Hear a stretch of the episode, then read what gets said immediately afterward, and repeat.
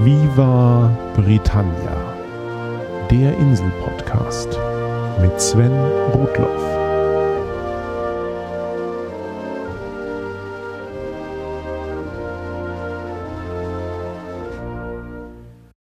Herzlich willkommen zu Folge 68 von Viva Britannia, dem Podcast über Großbritannien und die Briten. Am 10. September war es nun soweit. Königin Elisabeth II. sitzt seit mehr als 63 Jahren und 216 Tagen auf dem britischen Thron. Damit hat sie den bisherigen Rekord von Königin Victoria geschlagen und ist die am längsten regierende britische Monarchin. Grund genug, ihr endlich einmal eine kurze Folge zu widmen. Ich hatte in verschiedenen Folgen ja bereits das ein oder andere aus dem Leben von Elisabeth II. berichtet. Unter anderem vor mehr als zwei Jahren in Episode 14 zum britischen Königshaus. Bitte verzeiht mir, wenn ich das eine oder andere heute wiederhole, um ein Gesamtbild der Regentin zu geben. Und ja, Einfachheit halber werde ich in dieser Folge konsequent von Elisabeth II. sprechen und nicht von Elizabeth. Ich will mir ja nicht unnötig die Zunge verknoten. Sorry, Your Majesty. Elisabeth wurde am 21. April 1926 geboren. Sie ist heute also stolze 89 Jahre alt. Zur Zeit von Elisabeths Geburt herrschte über Großbritannien ihr Großvater, George V. Das war der britische König, der während des Ersten Weltkrieges seinen Zweig der deutschen Adelsfamilie von Sachsen, Coburg und Gotha kurzerhand in Windsor umbenannte, um sich von der ungeliebten deutschen Herkunft zu distanzieren. Der Name stammt vom Wohnort der Königsfamilie. Das Schloss Windsor heißt also nicht so nach der Familie, die dort wohnt, sondern die Familie heißt so nach dem Ort, wo das Schloss steht. Als George V. 1936 starb, fiel die Krone zunächst an seinen ältesten Sohn, der als Edward VIII. den Thron bestieg. Wir alle, die den Film The King's Speech gesehen haben, jedoch wissen, wollte Edward die bereits zweimal geschiedene Amerikanerin Wallace Simpson heiraten. So eine Dame war als Königin natürlich undenkbar. Um einer möglichen Regierungskrise vorzubeugen, dankte Edward ab und überließ so seinem jüngeren Bruder Albert den Thron.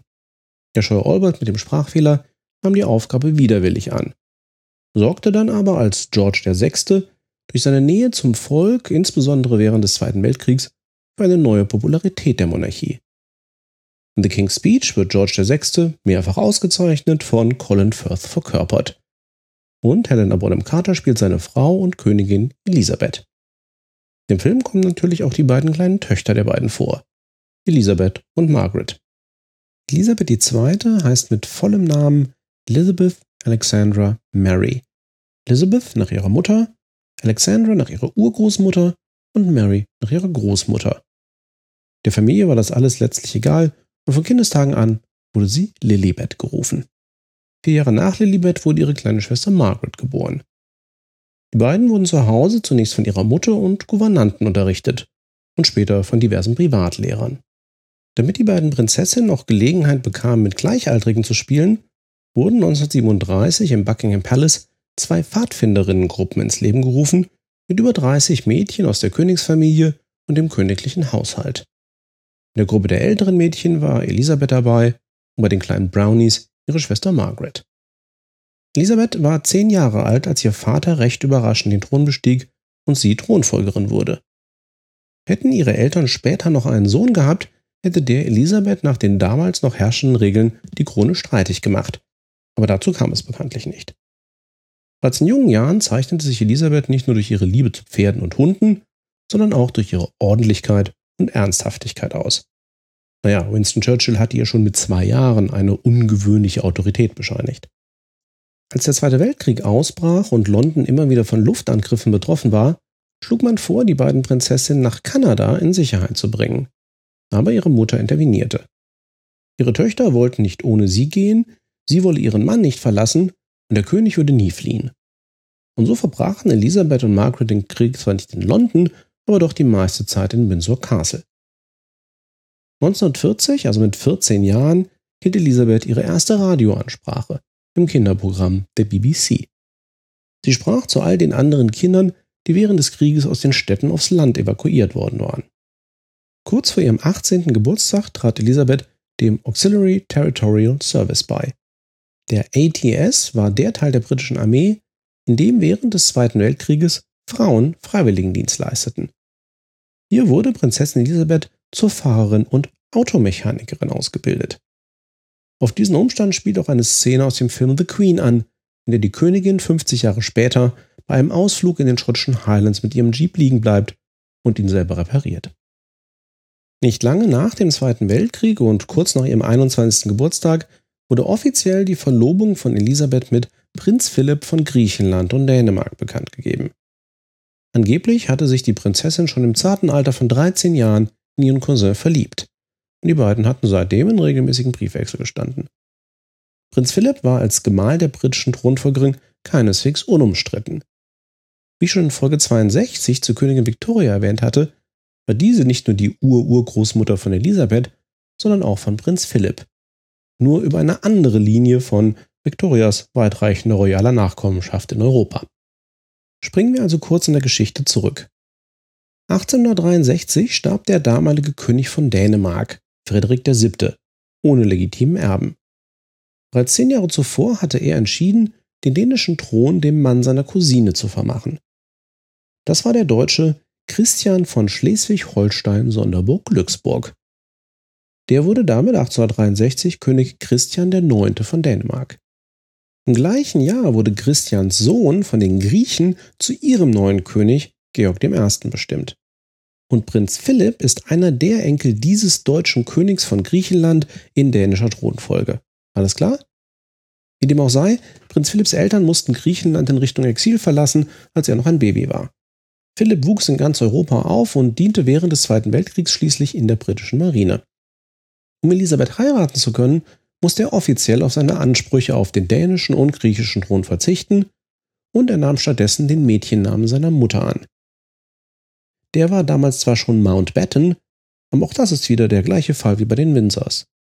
Der englische Zweig der eigentlich deutschen Adelsfamilie Battenberg wollte sich im Ersten Weltkrieg von der ungeliebten Verwandtschaft distanzieren und verenglischte Battenberg zu Mountbatten. Das hatte ich bereits in Folge 49 zum Battenberg-Kuchen einmal erwähnt. Der Namenswechsel hat Philipp aber auch nur bedingt geholfen. Seine vier älteren Schwestern waren alle mit deutschen Adeligen verheiratet, von denen mehrere dem Naziregime nahestanden. Kein Wunder also, dass die britische Öffentlichkeit so kurz nach dem Zweiten Weltkrieg den eigentlich verarmten, titellosen und noch dazu sehr deutschen Philipp nicht als würdigen Gemahl ihrer zukünftigen Königin sahen. Aus dem gleichen Grund wurde auch kein einziger deutscher Verwandter von Philipp zu den königlichen Hochzeitsfeierlichkeiten im November 1947 eingeladen. Im Übrigen war aber auch Elisabeths Onkel, der abgedankte britische König Edward VIII., nicht auf der Gästeliste. Wie bei solchen Anlässen üblich, machte George VI. seinen zukünftigen Schwiegersohn am Tag vor der Hochzeit zum Duke of Edinburgh. Und das ist bis heute Philipps offizieller Titel. Nach der Heirat setzte Prinz Philipp erst einmal seine Marinekarriere fort. 1948 kam Prinz Charles als erstes Kind zur Welt, zwei Jahre später gefolgt von Prinzessin Anne. Für Prinzessin Anne ließ man übrigens die vorhin erwähnte Pfadfinderinnengruppe im Buckingham Palace wieder aufleben, die während des Zweiten Weltkriegs ein wenig eingeschlafen war. Sie existierte bis in die 1960er. Aber das nur am Rande. Ab 1951 ging es mit der Gesundheit von Elisabeths Vater langsam bergab. Seine Tochter vertrat ihn zunehmend bei feierlichen Anlässen. Am 6. Februar 1952 starb George VI. schließlich. Elisabeth und Philipp waren zu dieser Zeit auf einer großen Reise durch die Länder des Commonwealth. Die Nachricht vom Tod des Königs erreichte sie in Kenia. So wurde Elisabeth mit 25 Jahren Königin. Wie ich in Folge 66 kurz erwähnt habe, gab es um Elisabeths königlichen Namen einen Streit mit Schottland. Elisabeth war schon die zweite englische Königin mit diesem Namen, aber die erste schottische. Also verfügte Premierminister Winston Churchill offiziell, dass die Nummerierung der britischen Monarchen sowohl die der englischen als auch der schottischen Vorgänger fortführen solle, je nachdem, welche Zählung weiter fortgeschritten sei. So folgte auf Elisabeth I. eben Elisabeth II., obwohl es in Schottland nie eine Elisabeth I. gab. Aber auch um den Namen des Königshauses sorgten sich Winston Churchill und Elisabeths Großmutter Mary I. Deren Mann hatte ja den Namenswechsel zu Windsor vollzogen, und es war nun durchaus im Gespräch, dass mit Elisabeth das Königshaus den Namen ihres Mannes Philipp annehmen würde, also Mountbatten. Das passten Churchill und Oma Mary aber gar nicht, und so erklärt Elisabeth, dass der Name der Familie weiterhin Windsor sein sollte. Darüber merkte natürlich ihr Gatte Philipp, der sagte, dass er der einzige Mann im Lande sei, dem es nicht erlaubt ist, seinen Kindern seinen Namen zu geben. Einen Kompromiss fand man einige Jahre später, nachdem Mary gestorben und Churchill abgetreten war. Seitdem haben vor allem die Nachkommen des Königspaares, die keine königlichen Titel tragen, den Doppelnamen Mountbatten Windsor im Pass stehen. Und apropos Pass, britische Pässe sind im Namen der Königin ausgestellt. Und damit braucht die Königin selbst keinen. Aber alle anderen Mitglieder der Königsfamilie, inklusive Prinz Philipp, haben einen Pass. Und wo wir gerade bei Namen sind, Elisabeth unterzeichnet offizielle Dokumente mit Elisabeth R, wobei das R für Regina steht, also lateinisch für Königin. Die Abkürzung ER mit einer kleinen römischen 2 zwischen den Buchstaben findet sich auch in vielen offiziellen Wappen und Insignien, zum Beispiel auch auf britischen Briefmarken. Die offizielle Krönung von Elisabeth II. fand erst anderthalb Jahre nach ihrer Thronbesteigung statt, am 2. Juni 1953. Immerhin braucht so eine Zeremonie einen gewissen Vorlauf. Es war die erste königliche Krönung, die je im Fernsehen übertragen wurde. Überhaupt ist Königin Elisabeth aufgrund ihrer langen Regierungszeit eine Monarchin der Rekorde. Sie ist die am längsten regierende lebende Königin der Welt und die älteste Person, die jemals auf dem britischen Thron saß. Entsprechend ist ihr Sohn Charles auch derjenige Thronfolger, der bisher am längsten auf seine Thronbesteigung warten muss. Und ein Ende des Wartens ist ja nicht absehbar. Während ihrer Regierungszeit sah Elisabeth II. die meisten Überreste des britischen Empires im Commonwealth in Republiken übergehen. Das alles geschah vor allem in den 1960ern und 70ern. Zum heutigen Commonwealth of Nations gehören 53 Staaten. Und in 16 davon ist sie offiziell immer noch die Monarchin. Für einige davon war Elisabeth die erste Königin, die diese Länder jemals persönlich besucht hat. Ihr erster Staatsbesuch in Australien im Jahr 1954 erhielt so viel Zuspruch, dass man davon ausgeht, dass drei Viertel der australischen Bevölkerung sie damals gesehen haben. Seitdem hat Elisabeth allein Australien noch 15 weitere Male besucht. Elisabeth II. ist vor allem für ihre Ausdauer und Kontinuität bekannt. Sie hat bisher nur zweimal das britische Parlament nicht persönlich eröffnet. Und das war in den Jahren 1959 und 1963, als sie mit ihren Söhnen Andrew bzw. Edward schwanger war. In ihrer Regierungszeit hatte Elisabeth es bisher allein mit elf unterschiedlichen britischen Premierministern zu tun. Da die Königin in der konstitutionellen Monarchie des Vereinigten Königreichs keinen inhaltlichen politischen Einfluss ausüben darf, sind die wöchentlichen Audienzen für den amtierenden Premierminister formal reine Informationstermine über aktuelle Ereignisse. Was da tatsächlich hinter verschlossenen Türen besprochen wird, darüber kann man nur mutmaßen. Und das hat der Autor Peter Morgan getan, als er 2013 das Theaterstück The Audience mit Helen Mirren auf die Londoner Bühnen brachte. Auch hierüber hatte ich in Folge 14 schon kurz berichtet. Zu dem Stück gibt es allerdings im wahrsten Sinne des Wortes ein aktuelles Update. In diesem Jahr wurde The Audience nicht nur wieder mit Helen Mirren am Broadway in New York aufgeführt, sondern auch noch einmal in London, diesmal mit Kristen Scott Thomas in der Hauptrolle. Da diese Produktion parallel zu den jüngsten Parlamentswahlen stattfand, wurde das Stück während seiner Laufzeit immer wieder leicht an aktuelle Geschehnisse angepasst.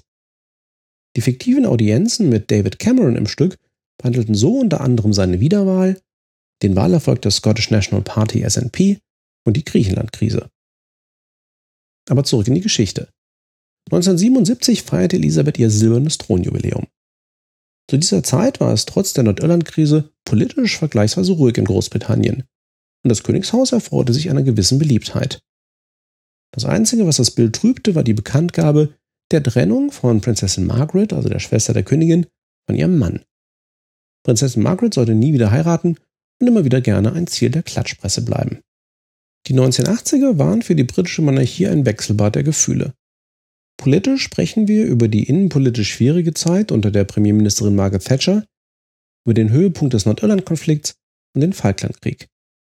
Im Hinblick auf die Königsfamilie war es jedoch ein eher positives Jahrzehnt. 1981 heiratet Prinz Charles Lady Diana Spencer und bald kamen die Prinzen William und Harry auf die Welt. Mit den privaten Entwicklungen wuchs aber auch das Interesse des Boulevards an der Königsfamilie und jeder Schritt ihrer Mitglieder wurde öffentlich breitgetreten. Das alles kulminierte zunächst 1992 in dem, dass die Königin in einer Rede zu ihrem 40-jährigen Thronjubiläum als ihr Annus Horribilis, als ihr furchtbares Jahr bezeichnen sollte. Im Frühjahr 1992 trennten sich ihr Sohn Andrew und seine Frau Sarah Ferguson. Und ihre Tochter Anne ließ sich von ihrem Mann Mark Phillips scheiden. Während eines Staatsbesuchs in Deutschland wurde Elisabeth II. in Dresden mit Eiern beworfen. Im November zerstörte ein Feuer Teile des Schlosses Windsor. Nur zwei Tage später gab Premierminister John Major eine Reform der königlichen Finanzen bekannt, die bereits seit längerem geplant war. Demnach wurden die Staatsausgaben für die Monarchie gekürzt und die Königin muss ab 1993 erstmals Einkommensteuer zahlen. Im Dezember 1992 trennten sich dann noch Prinz Charles und Diana.